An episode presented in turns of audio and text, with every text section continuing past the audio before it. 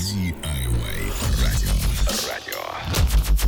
Радио, которое делаете вы. Здравствуй, уважаемый любитель спортивных подкастов. Рады тебя приветствовать на нашей волне. Устраивайся поудобней, а мы тогда с твоего разрешения начнем наше путешествие сквозь время. Мы это Дмитрий и Светлана. Итак, поехали. В этом выпуске ты узнаешь о таком футбольном клубе, как Роттерхэм Юнайтед. Часть вторая. Роттерхэм Юнайтед. Исил, Нью-Йорк Стадиум Новая Эра. Стадион Исил в Нью-Йорке впервые открыл свои двери для предсезонного товарищеского матча между Роттерхэм Юнайтед и Барнсли, который был выигран Миллерс со счетом 2-1 после того, как уступил в начале матча. Эванс и Рейнер продемонстрировали свой новый состав, том числе игрока сборной Исландии Кари Арнасона и звезду Северной Ирландии Майкла О'Коннора среди десятилетних подписаний. Затем последовали товарищеские матчи против Донкастер Роверс, Харт оф Мидлотиан и Шеффилд Юнайтед, прежде чем в первой официальной игре лиги на стадионе Миллерс обыграли Бертон Альбион со счетом 3-0. Миллерс быстро адаптировались к жизни в новой обстановке, и во второй игре они одержали убедительную победу со счетом 4-0 над соперниками из Йоркшира, Брэдфорд Сити. Удар Майкла О'Коннора на первой минуте стал одним из первых претендентов на звание лучшего гола сезона в то время как жизнь дома выглядела хорошей для подопечных Стива Эванса. Они пострадали на выезде, потерпев поражение со счетом 6-2 в Порт-Вейле, которое быстро вернуло их на землю. Тем не менее, Миллеры перегруппировались и отлично провели осень, завершив ее увлекательной победой со счетом 3 2 над Стивениджем из первой лиги на стадионе Исил Нью-Йорк в Кубке Англии. Менее дерзкий стиль вдали от дома также принес свои плоды. Ценные победы над соперниками по промоушену Эксетером, начав серию из четырех максимальных уловов на выезде и ошеломляющей победой во втором раунде Кубка Англии со счетом 3 0 над Нотс Каунти, второй скальп первой лиги. 2013 год начался с последней победы над Рачдейлом, которая настроила клуб на американские горки во второй половине сезона. Они были выбиты из Кубка Англии Алдершот Таун благодаря хет-трику Дэнни Хилтона, а затем потерпели два досадных домашних поражения. Тем не менее, у Эванса быстро сформировалась привычка побеждать в середине недели на выезде, и длительные поездки в Торки, Оксфорд и Бристоль Роверс привели к тому, что Миллеры вернулись с очками. По мере приближения решающего времени Миллеры сидели в удобной позиции в плей-офф, готовясь к продолжительному сезону. Однако после поражения от Маркама со счетом 2-1 Миллерс продолжили беспрецедентную серию побед, в которых они выиграли 4 игры, включая драматическую победу над Брэдфорд Сити со счетом 2-0.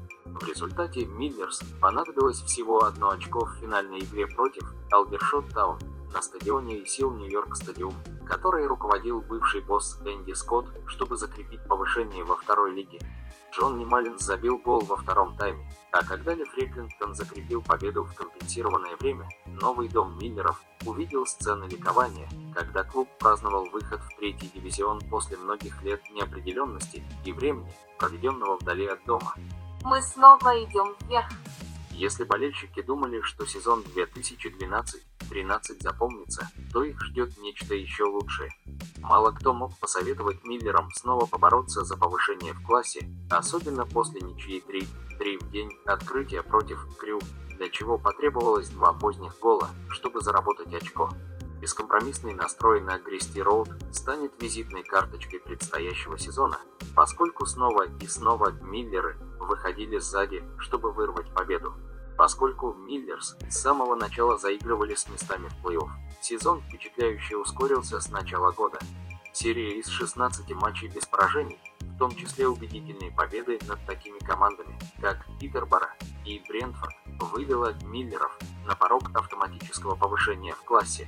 Несмотря на доблестные усилия, Миллерс потерпели неудачу и сыграли в ничью с Престон Норт-Энд в плей-офф. После ничьи 1-1 в Гиттейле Миллерс одержали убедительную победу со счетом 3-1 и забронировали поездку на Уэмбли, чтобы встретиться с Лейтон Ориент в финале плей-офф. На глазах у более чем 40 тысяч зрителей дух Миллеров снова подвергся испытанию после того, как команда Эванса уступила 2-0 в перерыве. Алекс Ревел подключился, чтобы сократить отставание, прежде чем нанести чудо-удар с 35 ярдов и сравнять счет при счете 2-2. Команды не могли быть разделены в дополнительное время, поэтому потребовались пенальти, и Миллеры снова отстали после того, как Ли Фреклингтон реализовал пенальти. Вратарь Адам Калин дважды спас, чтобы вызвать безумное празднование, когда Миллерс выиграли со счетом 4-3 по пенальти и вернулись в чемпионшип впервые с 2005 года. И мы не ложимся спать. После своего стремительного взлета во второй и первой лигах болельщики Миллеров знали, что по прибытии они присоединятся к некоторым из громких имен английского футбола в чемпионшипе.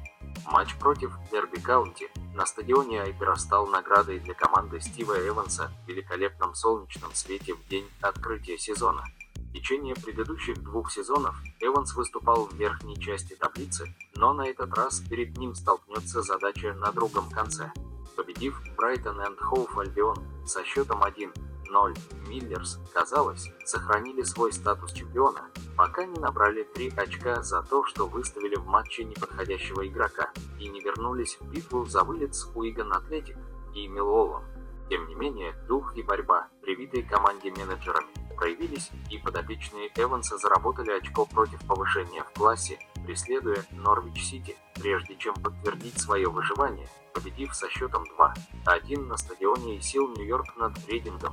После девяти матчей чемпионата сезона 2015-16 Миллерс расстались с давним менеджером Стивом Эвансом, заменив его бывшим боссом Лидс Юнайтед Нилом Редферном. Редферн пережил тяжелое начало своего пребывания в должности, но одержал победы над Лидсом и Бристоль-Сити, чтобы поддерживать связь с остальной частью дивизиона. Но после поражений от соперников по вылету Чарльтон Атлетик и Болтон Вондерерс, Редферн покинул Нью-Йорк Стадиум, чтобы его заменил бывший босс Шеффилд Юнайтед и КПР Нил Орнак.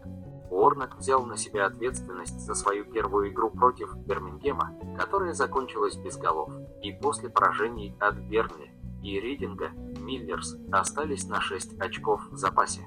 То, что последовало дальше, было поистине невероятным. После того, как Уорнок одержал свою первую домашнюю победу над Брентфордом, он привел Миллерс к 11-матчевой беспроигрышной серии, которая включала победы над Шеффилд Уэнсдей, Миддлсбро и Лидс Юнайтед. Выживание было почти обеспечено после сенсационной победы со счетом 4-0 над МК Донс, прежде чем ничья с Вулфс на Молинью подтвердила чемпионский футбол третий сезон подряд. Мы идем вверх. Еще раз. После вылета из чемпионшипа в 2017 году Миллеры назначили бывшего игрока и давнего тренера Пола Уорна менеджером первой команды на постоянной основе после периода в качестве временного менеджера.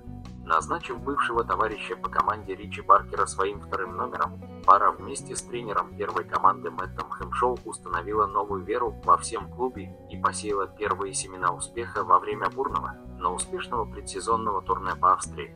Миллерс оставались на связи с позициями в плей-офф первой лиги на протяжении всей первой четверти кампании, прежде чем беспроигрышная серия из 14 матчей с декабря по февраль обеспечила себе место в плей-офф. После победы над Сканторпом в двух матчах Миллерс мгновенно вернулись во второй дивизион после того, как дубля Ричарда Вуда было достаточно, чтобы победить Шрусбери Таун со счетом 2-1 после дополнительного времени в финале на Уэмбли. Акция в беспрецедентные времена. На этом этапе своего правления в качестве босса Миллерс было ясно, что Уорн создал в клубе культуру, которая гарантирует, что даже после вылета его команда сможет взять себя в руки и развить фундамент своего прогресса на поле. В отличие от предыдущих сезонов, на этот раз Роттерхэм Юнайтед был одной из любимых команд, которые участвовали в встряске промоушена в кампании 2019-20 и подопечные Уорна успешно оправдали эти ожидания. Быстро приспособившись к жизни в третьем дивизионе, Миллеры провели большую часть сезона на вершине дивизиона, проведя несколько недель во главе стаи. После вспышки пандемии коронавируса и того, что Миллеры заняли второе место в таблице, было решено, что сезон SkyBet League One будет сокращен, а усилия команды Борна будут вознаграждены вторым местом после того, как исход дивизиона был определен с использованием подсчета очков за игру. Рекордный сезон приносит клубному продвижению и трофею Пепперджанс трофе. Будучи так близки к выживанию в чемпионате Скайбет, несмотря на препятствия, вызванные коронавирусом, Миллеры были обречены на вылет самым жестоким образом в последний день в Кардив-Сити в сезоне 2020-21. Таким образом, перед Полом Орном и его штабом стояла еще одна большая задача, которая снова нацелилась на немедленное возвращение во второй дивизион, но на этот раз конкурируя с такими большими клубами, как Ипсвич Таун, Сандерленд, Шеффилд Уэнсдей и Портсмут, которые разделяют эти амбиции. Понадобится ли Миллерам сезон консолидации, чтобы преодолеть горе? Некоторые так и предположили. Тем не менее, Уорн в очередной раз тщательно структурировал свою сторону. Он построил их, чтобы заботиться о значке. Сражаться так, как будто каждая игра была для них последней.